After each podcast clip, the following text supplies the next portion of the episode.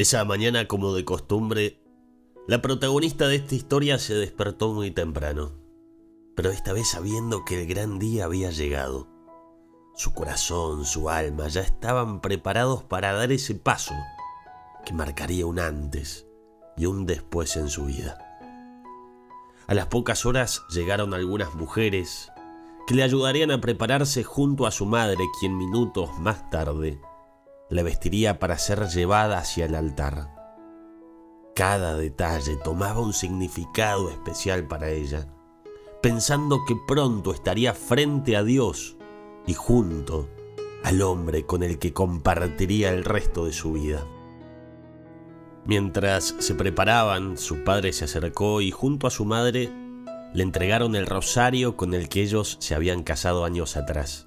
Le dijeron que si en su matrimonio lo rezaban unidos y con fe, la Virgen protegería la nueva familia que estaban a punto de formar. El último detalle antes de salir del hogar que iba a dejar para siempre fue colocarse la medalla que le había regalado su prometido, la cual representaba a Tobías y Sara, personajes del Antiguo Testamento. Tenía la siguiente inscripción. Yo ahora tomo por esposa a esta hermana mía, no para satisfacer una pasión desordenada, sino para constituir un verdadero matrimonio. Ten misericordia de ella y de mí, y concédenos llegar juntos a la vejez. El sol ya había caído, ella llegó a la iglesia acompañada de su padre, y antes que se abran las puertas del templo, sujetando fuertemente el rosario, hizo la señal de la cruz. Suplicó para sus adentros, Señor, solo deseo hacer tu voluntad. Quiero ser santa donde tú me llames a hacerlo.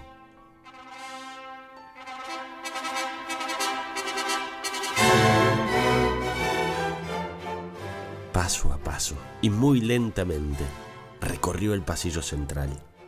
Solamente se podían ver lágrimas caer por sus mejillas.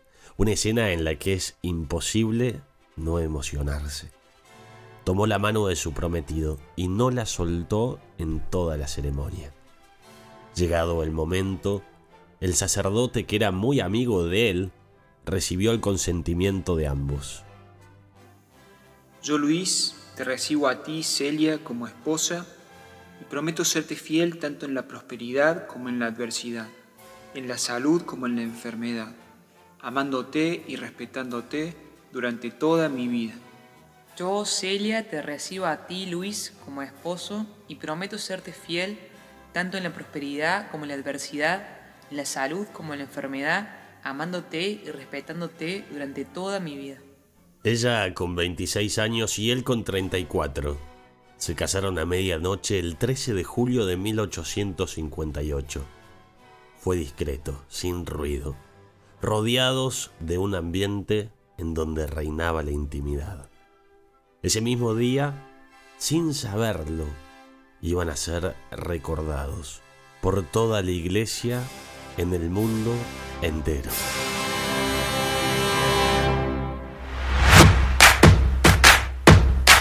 Hola, mi nombre es Julián y estoy acá acompañado de Mateo. Este podcast se llama Testigos de Esperanza Déjate sorprender con los podcasts que ya hicimos y con los que estamos por hacer. Te damos la bienvenida. Te damos la bienvenida a Testigos de Esperanza. Bienvenidos a todos los que nos están escuchando del otro lado, bienvenida audiencia. Hoy tenemos un gran programa, como estuvimos publicitando ahí en, en, las redes sociales, en Instagram sobre todo.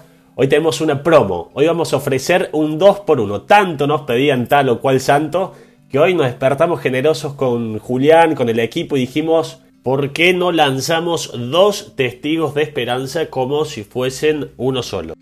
Sí, Mateo, y no solamente eso, sino que lo que es increíble de estos santos, que entran en un grupo muy selecto, que son solamente el 7% de todos los santos del santoral de la Iglesia Católica, que son los santos laicos.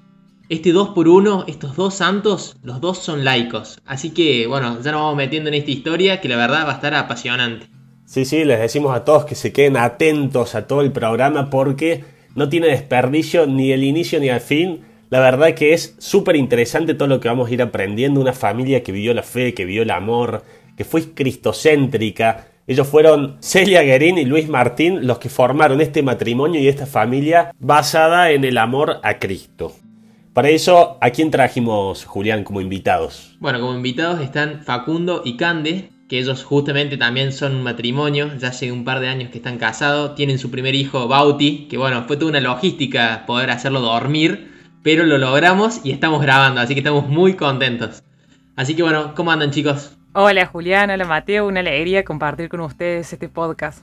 Hola chicos. Bueno, y ya que están, aprovecho para entrar de fondo a este tema y preguntarles algo distinto, ¿no? Quiero preguntarles eh, cómo es desde su experiencia, primero la vida matrimonial y después eh, cómo ve el mundo hoy, ¿no? Porque ustedes, bueno, al igual que, yo, tuvieron la posibilidad de casarse de muy jóvenes.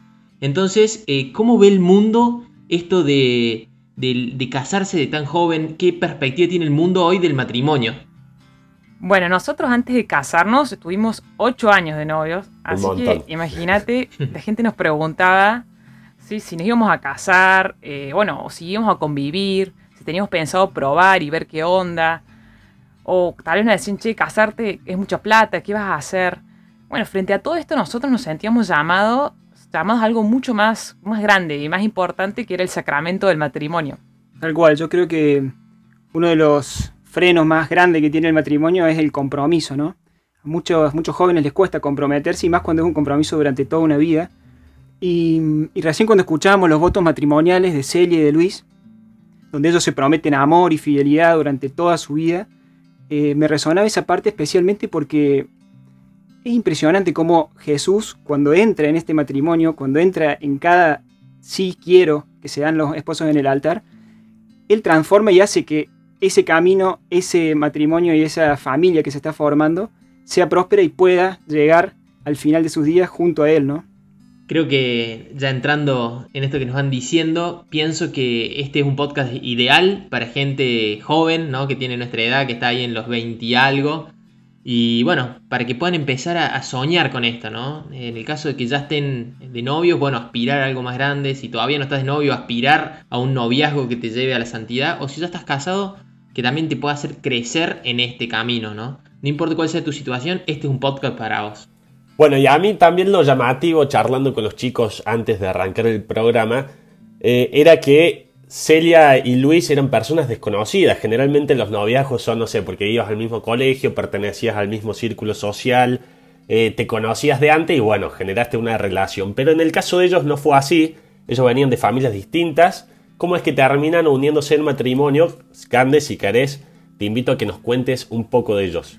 Buenísimo, sí. Te cuento, Celia era una mujer muy activa, no paraba un segundo, bueno, como todas las madres hoy, súper trabajadora, inteligente, de carácter fuerte, y bueno, le encantaba ir de compras, vestir a sus hijas.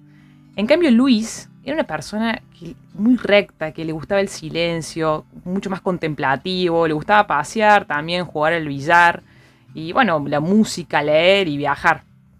Pero bueno, yo te quiero contar cómo comienza toda esta historia de amor. A ver. bueno, resulta que Luis tenía 34 años y seguía soltero. Él era el famoso soltero codiciado del barrio. Todas las mujeres hablaban de él.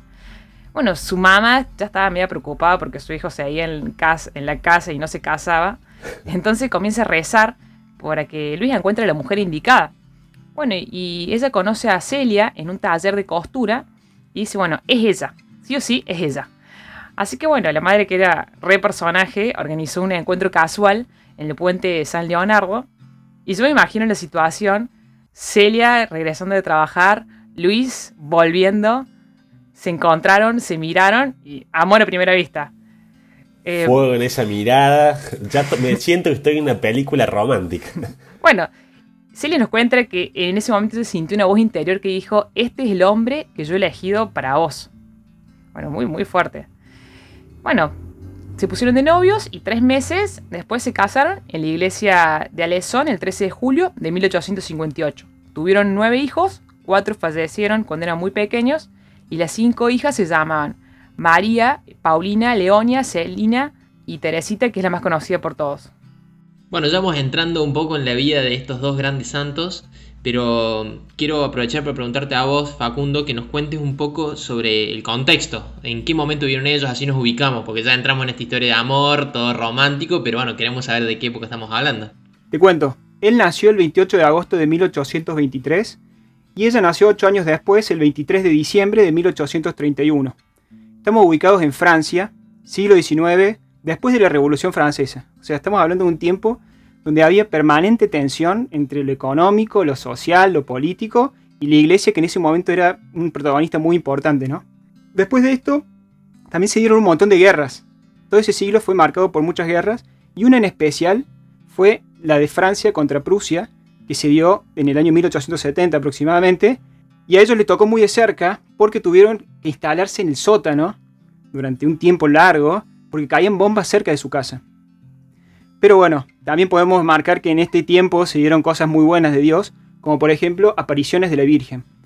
La más importante de ellas fue la de Lourdes, claramente porque es la más conocida, pero hubo una aparición muy cercana a ellos en una ciudad chiquita que se llama Pontmain, donde la Virgen le dijo a los videntes lo siguiente, le dijo, recen mucho porque pronto Dios los escuchará. Y a los 11 días la guerra se había acabado. Qué increíble esto que nos cuentan y, pienso que, nos puede servir mucho porque el otro día, bueno, veíamos ahí con Mateo un poco las estadísticas de este podcast y nos daba algo que nos llamaba mucho la atención que es el 60% de las personas que nos escuchan o más tienen entre 18 y 27 años, ¿no? Que son es la edad en la que estamos nosotros. Bueno, ustedes están un poquito más arriba, pero, pero bueno, la gran mayoría de las personas que nos escuchan, eh, bueno, tienen esta edad y me imagino que deben estarse preguntando cómo eran ellos a esa edad, cómo, cómo decidieron dar sus pasos, cómo decidieron eh, estar juntos y demás, ¿no? Para que nos puedan contar un poco eso.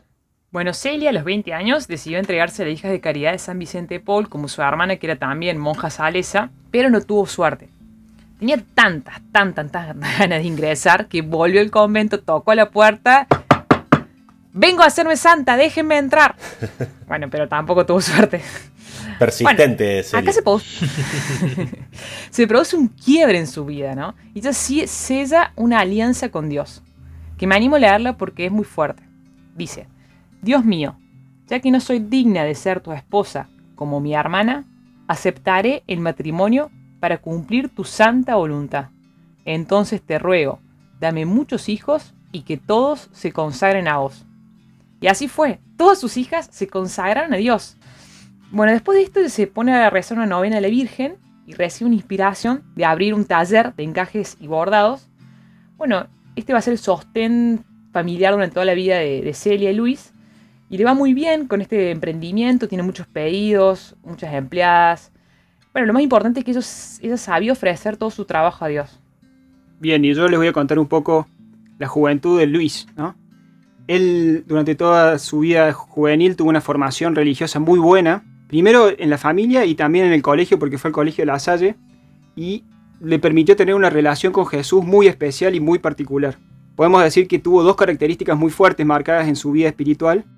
Una era que tenía una fe muy radical hasta tal punto de que una vez fue preso por haber estado peregrinando hacia la Virgen. Y la segunda, digamos, característica que lo caracterizaba totalmente era el amor que tenía hacia los pobres. Y es algo que lo marca desde el principio hasta el final. Él cuando tiene 22 años se le plantea el mismo dilema de querer consagrarse a Dios, entonces se va al monasterio, un monasterio que se llamaba Gran San Bernardo, y decide entregarse por completo, pero no lo aceptan porque no sabía latín en ese momento era fundamental. Así que bueno, decide volver a su casa medio frustrado, pero con ganas de seguir y se pone a estudiar latín. Y al poco tiempo desiste porque se da cuenta que no es la vocación para él. Y entonces abre un puesto como joyero y relojero y empieza a trabajar de eso, que era lo que sabía. Y su vida empieza a girar entre el trabajo, la pesca, la oración y bueno, y las reuniones personales que él, las reuniones sociales, digamos, eran las que más le gustaban.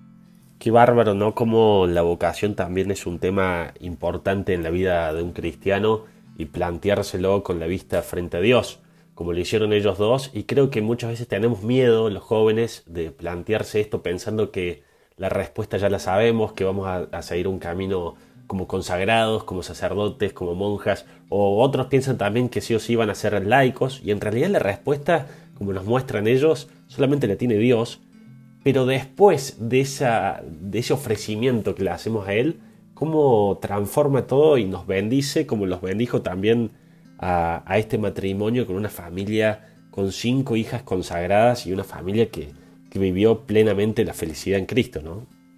Y lo que es increíble de esto es que mm, también entender, que nosotros podemos entender que el, llamado a ser laico es una vocación. Que en realidad el gran llamado es a ser santos, ¿no? Todos estamos llamados a ser santos, no importa cómo, ya sea laico consagrado, en realidad el gran llamado es a ser santo.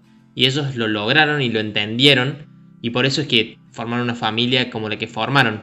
Me gustaría si podemos, no sé, como un ratito meternos adentro de la familia y conocer qué hacían. Si les preguntamos a ustedes, ¿qué hacía la familia? ¿Cómo llegó a ser santa esa familia? ¿Qué nos dirían? Bueno, te cuento. Su día arrancaba muy temprano porque a las cinco y media de la mañana estaban viviendo la Santa Misa. De ahí volvían y entre todos hacían la oración de la mañana junto a sus hijas. Si ese día particular era el día de un santo, bueno, cambiaban todo. O sea, ponían flores, hacían el mejor postre, como si fuese una fiesta y lo vivían como una fiesta verdadera. Después, en el momento de sobremesa, tenían conversaciones muy profundas y uno de los temas que siempre les gustaba hablar, ¿saben cuál era? ¿Cuál? Y seguro la vida eterna. Y sí, claramente. Hablaban del cielo y soñaban juntos, digamos, con ese cielo que Jesús tenía preparado. A ellos les encantaba hablar de la patria, como, bueno, hablaban del cielo, hablaban de la patria, ellos sabían que venían del cielo y hacia el cielo iban y tenían muy claro que en la tierra iban a estar solamente un tiempo. Así que todo lo hacían pensando y viviendo en el cielo. Hay una anécdota muy buena que cuenta que Teresita y Celia estaban en su casa. Teresita con tres años le comenta a su madre, le dice, ¿cómo me gustaría que te murieras, mamita? No. Sí, sí, sí. Celia quedó dura y la retó, obviamente. Pero después se, Teresita le dice, pero mamá, vos me dijiste que para ir al cielo hay que morirse. Y yo quiero que vos vayas al cielo. Y ahí Celia se da cuenta que Teresita era muy especial y estaba empezando a entender todo lo que ellos iban enseñando, ¿no? Te voy a continuar un poco. Ellos a la tarde cantaban canciones religiosas alrededor del piano. A Luis le gustaba mucho la música, así que siempre guiaba los momentos de oración. Por la noche leían algún libro de fe, como Imitación de Cristo, o un libro de un santo, como Santa Catalina de Siena. Y bueno, eran muy fieles a la promesa del Sagrado Corazón, así que hacían todo lo imposible para comulgar, comulgar los primeros viernes de mes. Pero bueno, lo más importante de todo esto, voy a decir, qué día tan activo y qué intenso, pero lo más importante que, me gustaría destacar es que toda esta información la tuvimos a través de las cartas, que a mí personalmente me permitieron identificar mucho con Celia, porque te cuenta lo humano que eran, digamos, que también se distraían en misa pensando en sus hijas, que a veces les costaba ayunar, que se enfermaban sus hijos, que tenían problemas con los vecinos. Y bueno, eh, es increíble, digamos, todo lo que hacían, lo hacían en oración y ofreciéndolo a Dios. Lo que me gusta mucho de esto que nos decís, Cande, es que mm, la verdad que ellos fueron personas totalmente normales, no necesitaron tener ni estigmas, ni hacer milagros, ni nada tan raro que a veces leemos de los santos, sino que fueron personas totalmente normales, padres de familia que amaban a sus hijas y a sus hijos. Y eso fue lo que lograron hacer, ser santos. Y a veces nosotros tenemos esa tendencia a pensar que si no me voy a otro país, a otro lado, a evangelizar, a misionar, nunca voy a llegar a ser santo. Y eso es una gran mentira que está bueno desmitificarla. Y otra es que si no soy consagrado tampoco puedo ser santo. Y otra gran mentira porque ellos son laicos y pudieron ser santos. Entonces que nos cuenten un poco eso, cómo, cómo pudieron evangelizar desde su hogar, sin necesidad de irse a otro lado. Bueno, perfecto. Te voy a contar entonces cómo era más o menos su misión. Ellos arrancaban, el primer lugar de misión era la familia. Después tenían a los pobres, a los amigos y bueno, y, el resto de la familia. Pero el núcleo principal era lo que a ellos les importaba y ellos se interesaban plenamente por el alma de sus hijas. Tanto así que las preparaban, en, las ayudaban, digamos, a preparar las confesiones. Les pedían también que, bueno, que intenten hacer feliz en todo lo, feliz a Jesús en todo lo que ellas hicieran y que hagan pequeños sacrificios por él todos los días, en cada momento que se pueda, ¿no? Bueno, a mí me gustaría contar una anécdota. Imagínate esa casa con cinco mujeres. Seguramente tenían problemas por la ropa y bueno, Celia que era muy astuta, lo resolvía muy fácil. Le decía a la más grande que le preste la ropa a la más chica y con, bueno, con el objetivo de poder hacer feliz a Jesús y tener una recompensa en el cielo, todos felices. Me imagino, Cande, si te está escuchando alguna hermana mayor te debe estar odiando en este momento, ¿no? Le estás dando la excusa perfecta a la hermana menor. Le va a decir, ahora ofrecelo. Y bueno, podemos decir también que con Teresita la misión salió perfecta, porque no solamente fue santa, fue doctora de la iglesia, sino que también llegó a ser patrona de las misiones con el mismo título que San Francisco Javier, un santazo de, de, nuestros, de aquellos tiempos también, ¿no? Bueno, recién mientras hablaban, saben que pensaba una cosa que, bueno, la tengo que decir. Después se me ríen, porque yo tiro de esas como la de la Play, que hace un mes se me vienen riendo por eso, pero lo tengo que decir, ¿no? Yo comparaba mm, o pensaba que esta familia era como un equipo de fútbol, que Celia y Luis eran los directores técnicos, ellos iban desarrollando la estrategia, iban, tenían y dirigían a cada una de las hijas para, bueno, ganar este campeonato que era llegar al cielo. La tuvieron un poco más sencilla porque, bueno, tenían a Messi, que era claramente Santa Teresita, pero, pero bueno, se encargaron de que cada pieza fuera fundamental para cumplir este objetivo. Así que les quiero preguntar eso, ¿qué partidos difíciles tuvieron ellos en su vida? Bárbaro, eh, sí, ellos además de Messi tenían a Jesús jugando, así que metía todos los goles por ellos. bueno, eh, uno de los partidos duros que les tocó vivir fue la muerte de sus cuatro hijos. Esto era muy común en la época porque había muchas enfermedades pero ellos supieron ver todo esto con los ojos de Dios. Supieron enfrentar, digamos, la muerte de sus hijos y se sentían afortunados por tener hijos en el cielo. Los consideraban sus cuatro angelitos a los que rezaban por eh, cuando se enfermaba una hija o por la conversión de, sus vecinos. Bueno, otra batalla dura que le tocó vivir a Celia cuando tenía 45 años es que le encuentran un tumor en el pecho que es inoperable, ya no se podía hacer nada. Bueno, esto le da mucho dolor a, Celia dejar a sus hijas tan pequeñas y a su marido Luis, así que decide ir en peregrinación a la Virgen de Lourdes con sus tres hijas por obtener un milagro. Bueno, esto no, no se da y fallece el año siguiente, pero sin embargo eh, obtiene otra gracia mucho más grande. La conversión de su hija Leonia, que era la más complicada de las cinco, siempre la había preocupado. Bueno, imagínense, Leonia hoy es sierva de Dios, camino de la beatificación. Bueno, es como si Jesús se hubiera metido en la cancha y hubiera hecho un golazo de media cancha. bueno, y yo les voy a contar uno de los últimos partidos también muy difíciles que les toca jugar. Es a Luis, solo ya viudo, a los 70 años, y le toca pasar por una enfermedad muy humillante que le afectaba, digamos, sus capacidades mentales. Pero él lo que pudo hacer es ofrecerlo, ¿no? Él lo que supo hacer, en cada momento fue ofrecerlo, y tenía la ejaculatoria que repetía permanentemente que todo sea para mayor gloria de Dios, todo sea para mayor gloria de Dios. Entonces con eso vivió los últimos años, falleció, y Teresita cuando fallece se da cuenta de que la muerte de su padre no había sido una muerte común, había sido una verdadera vida, como que su padre al momento de morir había revivido. Y, y es muy fuerte esto, porque ella confirma que sus padres siempre habían sido más dignos del cielo que de la tierra. Excelente todo lo que nos están compartiendo, la verdad que increíble. Eh, me gustaría mm, también preguntarles qué creen ustedes que nos querrían enseñar Celia y Luis hoy a nosotros, a los que están escuchando este episodio. Bueno, lo más importante es que ellos supieron amar a Dios en primer lugar. Luego se amaron entre esposos y amaron a sus hijas. También supieron amar las cosas pequeñas de cada día, vivir en familia, la rutina.